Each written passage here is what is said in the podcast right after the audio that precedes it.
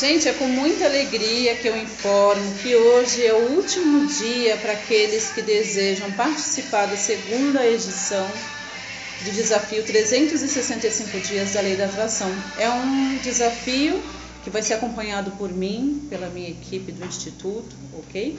E é como o nome já diz, vai ser um ano que a gente vai estar mergulhando nos conceitos da lei da atração e manifestação. São desafios práticos, diários, divertidos que vão fazer com que você realmente esteja na frequência correta, na atitude correta para manifestar a vida dos seus sonhos. Vai ser uma jornada incrível, porque eu também vou estar passando por muitas transformações esse ano, não é? Nós vamos iniciar a nossa chácara Luz das Araucárias, que é um projeto sustentável, maravilhoso, e tudo isso eu vou compartilhar aí com aqueles que estarão participando do desafio. Então vai ser um desafio para mim também estar tá fazendo isso. Lembrando que esse desafio é um presente, sim, é um presente, tá bom?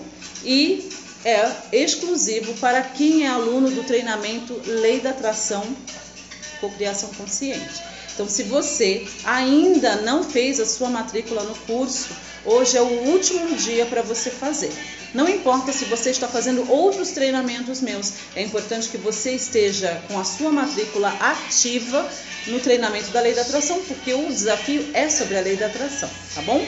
Então hoje é o último dia, amanhã nós começaremos a popular o grupo do WhatsApp, que vai ser o grupo do desafio, tá bom? Então você tem hoje aí até as 10 da noite para entrar no treinamento, senão você não vai conseguir participar.